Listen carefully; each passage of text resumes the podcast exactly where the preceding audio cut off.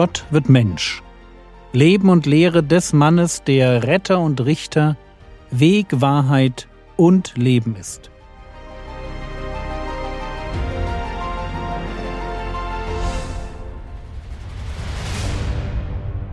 Episode 52 Anbetung, Hass und Ignoranz. Gestern waren wir beim Besuch der Magier oder der Weisen aus dem Osten stehen geblieben. Ich lese uns Matthäus 2, die Verse 1 bis 3. Als aber Jesus zu Bethlehem in Judäa geboren war, in den Tagen des Königs Herodes, siehe, da kamen Weise vom Morgenland nach Jerusalem, die sprachen, Wo ist der König der Juden, der geboren worden ist? Denn wir haben seinen Stern im Morgenland gesehen und sind gekommen, ihm zu huldigen. Als aber der König Herodes es hörte, wurde er bestürzt, und ganz Jerusalem mit ihm. Ein Wort zu König Herodes, den man auch Herodes den Großen nennt. Es ist ja irgendwie logisch, dass die Weisen in die Hauptstadt von Israel nach Jerusalem reisen, um den neugeborenen König der Juden zu finden. Wo würde man den denn suchen, wenn nicht am Königshof? Problem nur, dort war er nicht. Stattdessen saß auf dem Thron von Israel mit Herodes dem Großen ein Idumäer, mit besten Beziehungen nach Rom ein Machtmensch durch und durch. Wen er als Gefahr für sein Königtum ansah, der wurde umgebracht. Das konnte auch schon mal seine Ehefrau sein oder seine eigenen Söhne. Und jetzt zieht die Karawane aus dem Osten in die Stadt ein und fragt nach dem König der Juden, der geboren worden ist. Man kann sich die Bestürzung eines Herodes vorstellen. Hier kommen königliche Berater aus dem Osten, die hunderte von Kilometern auf staubigen Straßen unterwegs gewesen waren, Männer mit einem Sinn für das Übernatürliche, das Schicksalhafte, und sie fragen nach einem neugeborenen König. Natürlich war Herodes bestürzt, er, der eifersüchtig darüber wachte, dass niemand, und wirklich niemand, ihm den Thron streitig machte. Gerade er bekommt Gottes Souveränität zu spüren. Die Ankunft dieser Fremden war mehr als beunruhigend. Hier hatte der Himmel seine Hände im Spiel.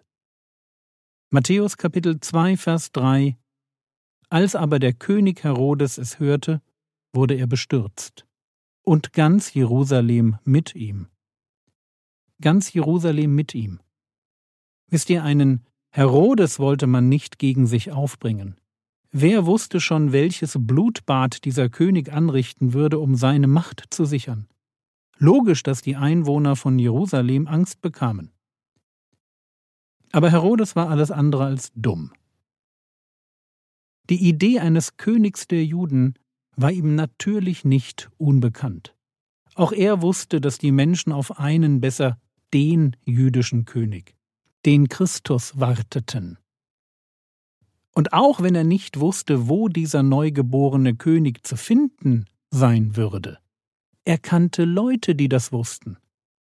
Matthäus 2, die Verse 4 bis 6. Und er versammelte alle Hohenpriester und Schriftgelehrten des Volkes und erkundigte sich bei ihnen, wo der Christus geboren werden solle. Sie aber sagten zu ihm, zu Bethlehem in Judäa, denn so steht durch den Propheten geschrieben. Und du, Bethlehem, Land Juda, bist keineswegs die geringste unter den Fürsten Judas. Denn aus dir wird ein Führer hervorkommen, der mein Volk Israel hüten wird. Ich denke, wir kennen diese Prophezeiung aus Micha Kapitel 5, Vers 1. Der Christus sollte in Bethlehem zur Welt kommen. Wir wissen das, und die Hohenpriester und Schriftgelehrten wussten das natürlich auch. Nur Herodes, als Nicht-Jude, wusste das halt nicht. Und jetzt hatte er die Information und gibt sie an die Weisen weiter. Matthäus 2, die Verse 7 und 8. Dann berief Herodes die Weisen heimlich und erforschte genau von ihnen die Zeit der Erscheinung des Sternes. Und er sandte sie nach Bethlehem und sprach: Zieht hin und forscht genau nach dem Kind. Wenn ihr es aber gefunden habt, so berichtet es mir, damit auch ich komme und ihm huldige. Herodes trifft sich also privat mit den Weisen und will eine Sache wissen. Wann habt ihr den Stern zum ersten Mal gesehen? Warum ist das für ihn interessant? Weil die Erscheinung des Sterns auf den Zeitpunkt der Geburt hindeutet. Er will wissen, wie alt dieser König der Juden ungefähr ist. Und er will das natürlich nicht wissen, um diesem Kind zu huldigen. Er will es umbringen lassen. Wie wir sehen werden, ist er bereit, jedes Kind in Bethlehem töten zu lassen, wenn er nur sicher geht, dass das eine dabei ist, das ihm gefährlich werden könnte. Natürlich lassen sich die Weisen gern nach Bethlehem schicken. Und kaum ziehen sie los, ist der Stern wieder da. Er scheint für eine Weile verschwunden gewesen zu sein, aber jetzt haben sie ihren Leitstern wieder. So heißt es in Matthäus 2, Vers 9. Sie aber zogen hin, als sie den König gehört hatten, und siehe, der Stern, den sie im Morgenland gesehen hatten, ging vor ihnen her, bis er kam und oben über der Stelle stand, wo das Kind war. Damit wir uns die Reise nicht zu lang vorstellen. Bethlehem ist circa zehn Kilometer von Jerusalem entfernt. Ich stelle es mir also so vor. Herodes lädt die Weisen abends ein, redet mit ihnen über den Stern und sein erstes Erscheinen und schickt sie dann nach Bethlehem. Und die Weisen ziehen sofort los. Es ist schon dunkel und da ist plötzlich wieder ihr Stern. Matthäus 2, die Verse 10 und 11. Als sie aber den Stern sahen, freuten sie sich mit sehr großer Freude. Und als sie in das Haus gekommen waren, sahen sie das Kind mit Maria, seiner Mutter, und sie fielen nieder und huldigten ihm. Und sie öffneten ihre Schätze und opferten ihm Gaben. Gold und Weihrauch und Myrrhe. Was wir hier erleben, ist Folgendes. Heiden beten den Herrn Jesus an und bringen ihm Geschenke. Gold, Weihrauch und Myrrhe. Ja, Gold ist klar, Weihrauch und Myrrhe benutzte man zum Räuchern. Gold, Weihrauch und Myrrhe waren Geschenke für einen König. Nicht unbedingt das, was man einfachen Leuten mitbrachte. Aber wie wir noch sehen werden, genau das, was Maria und Josef brauchten, um kurz darauf nach Ägypten zu fliehen. Für die Weisen ist ihre Reise hier zu Ende. Sie sind in Bethlehem, haben das Kind gefunden, Josef scheint nicht da gewesen zu sein. Vermutlich haben sie in der Nähe ihr Lager aufgeschlagen, und dann erleben sie Gottes Reden in einem Traum.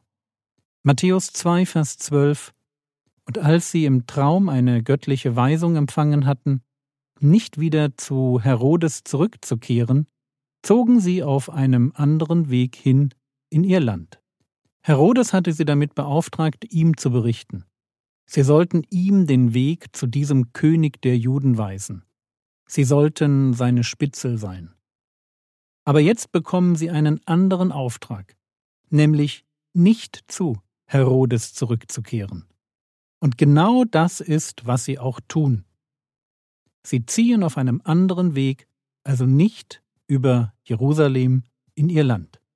Wenn man diese Ereignisse rund um die Geburt Jesu betrachtet, fällt mir eines auf.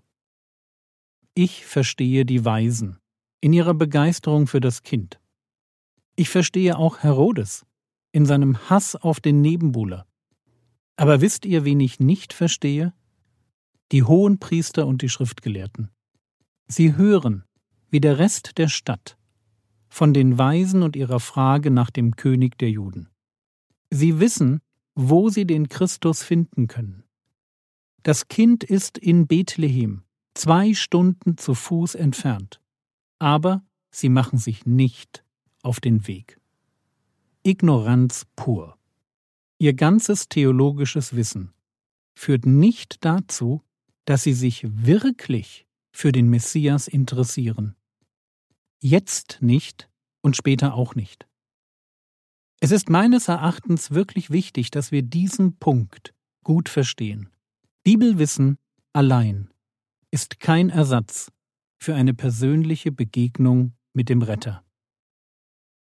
Und auch wenn ich schon eine Weile gläubig bin, muss ich darauf achten, dass mir das Wissen nicht wichtiger wird als die Person des Herrn Jesus. Gerade im Alter, wenn ich mich schon jahrzehntelang Christ nenne, darf es mir nicht genug sein, die Bibel zu kennen. Ich brauche immer wieder die persönliche Begegnung mit dem Christus. Diesen Moment, wenn ich vor ihm niederfalle, meiner Begeisterung für ihn freien Lauf lasse und ihn mit dem wertvollsten beschenke, was ich habe.